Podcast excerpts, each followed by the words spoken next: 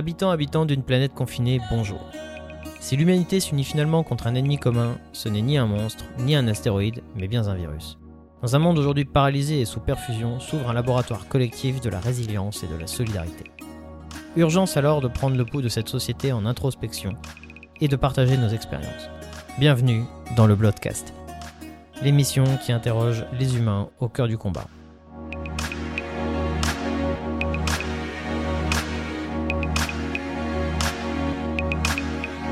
Cette émission n'est ni une ordonnance, ni un protocole, il s'agit simplement de donner la parole aux personnes qui m'entourent, qu'elles soient issues du milieu médical, paramédical ou encore de bien d'autres horizons.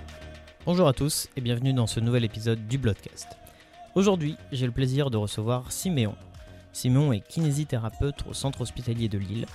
Travaillant habituellement dans un service d'orthopédie sceptique, il est venu spontanément sur une initiative personnelle venir en renfort pour l'unité Covid. Siméon, bonjour. Bonjour. Comment vas-tu? Bien Guillaume, merci. Est-ce que tu peux te présenter, parler un petit peu de toi dans un premier temps? Alors, euh, j'ai 25 ans. J'ai fait mes études en Belgique euh, à l'Université catholique de Louvain il y a deux ans et demi. Ok. Euh, alors, j'ai travaillé un petit peu en tant qu'indépendant en Belgique. Et puis là, je suis depuis un peu plus d'un an en orthopédie traumatologie ici à Salengro, donc dans le CHU de Lille. ce qui m'a amené vers la kinésithérapie au départ, c'est une passion pour les, exercices. je, voulais y donner un sens.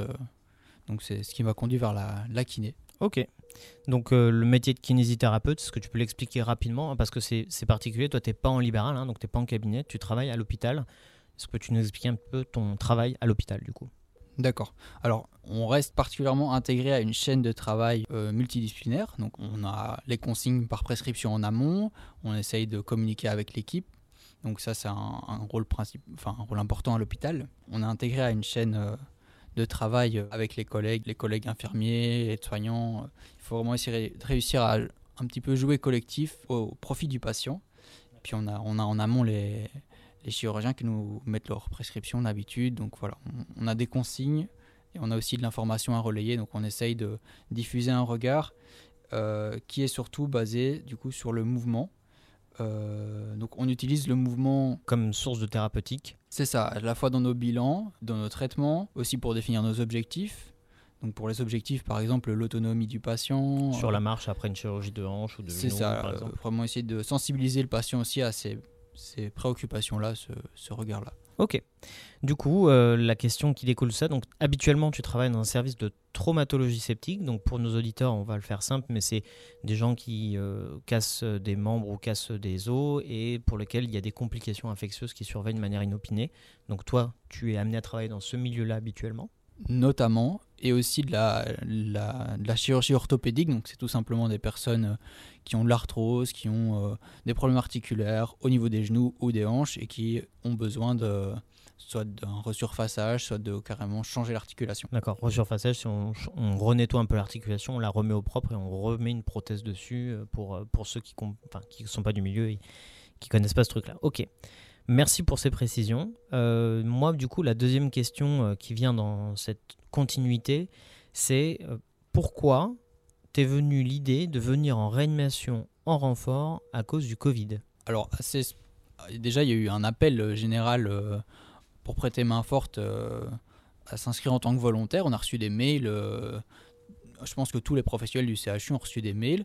Et à mon niveau, en fait, quand j'ai contacté mon cadre, il n'y avait pas forcément de besoin à ce moment-là.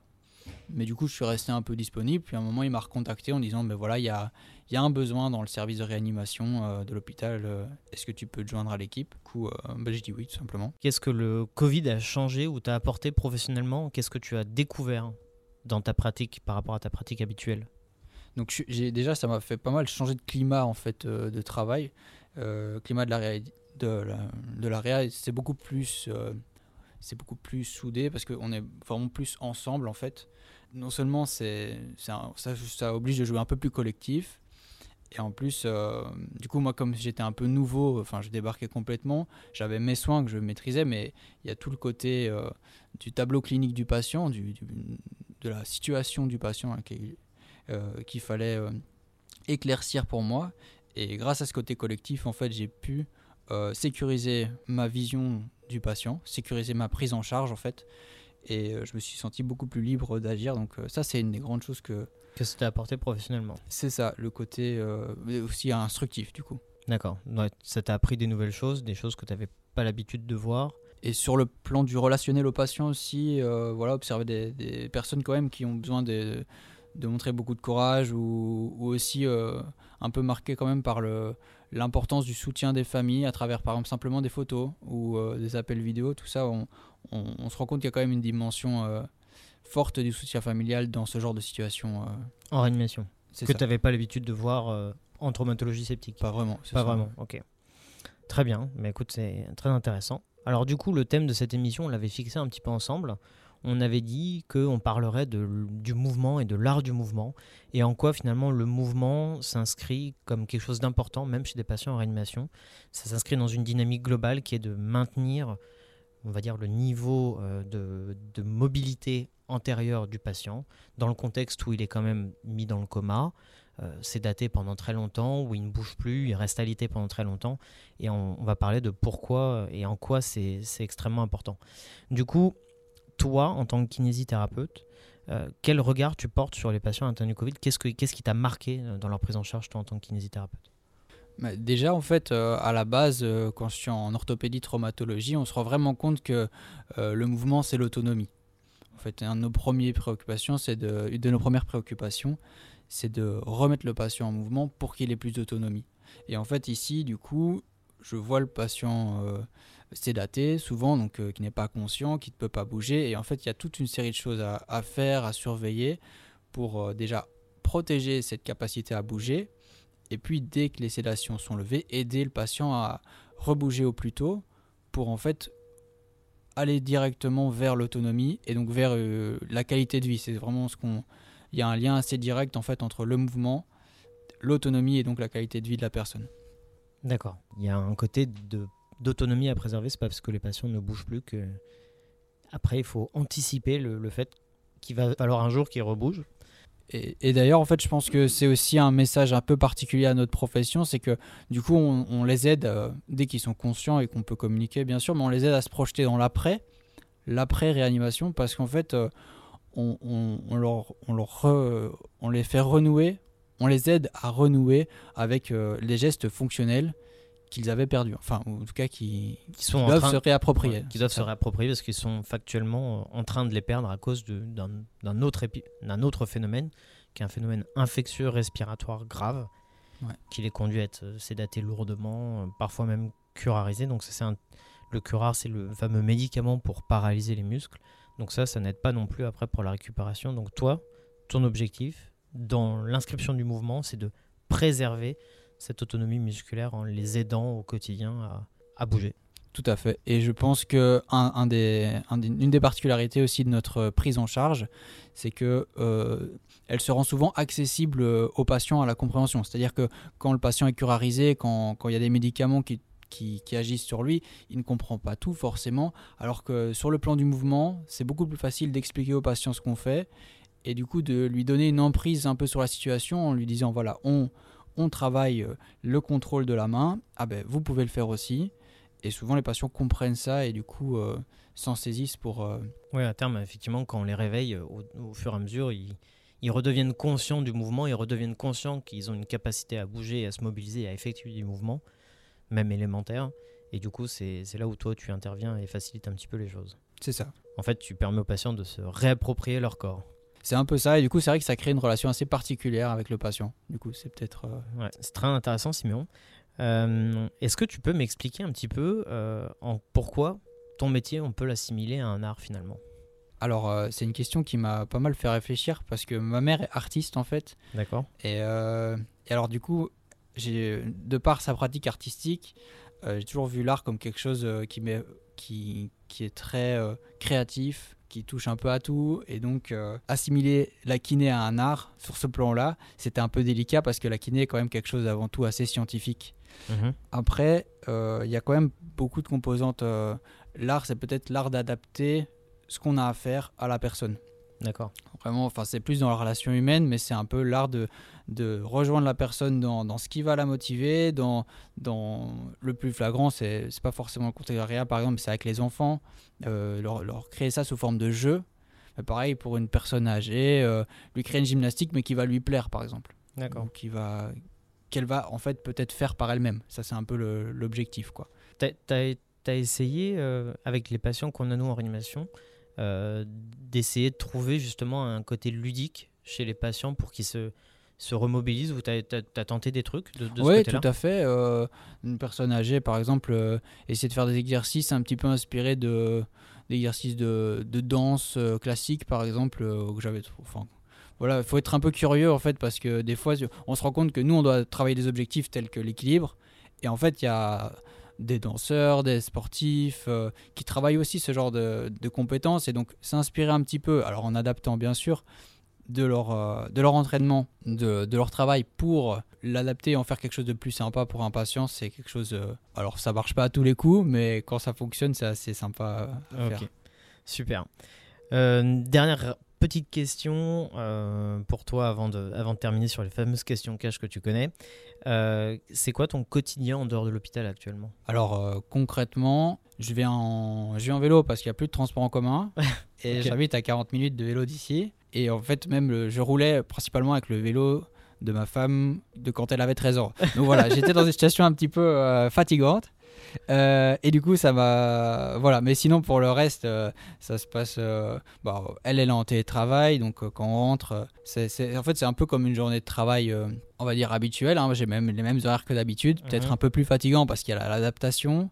Tu es quand même plus préoccupé par la qualité des soins. Il y a quand même des connaissances à il faut s'adapter euh, euh, intellectuellement aussi à, ce qui se passe. Et, donc ça, ça demande peut-être plus d'efforts, mais sinon pour le reste, euh, voilà. Et il y a la distance aux familles aussi, qui m'ont plus fait découvrir les, les, moyens de communication à distance.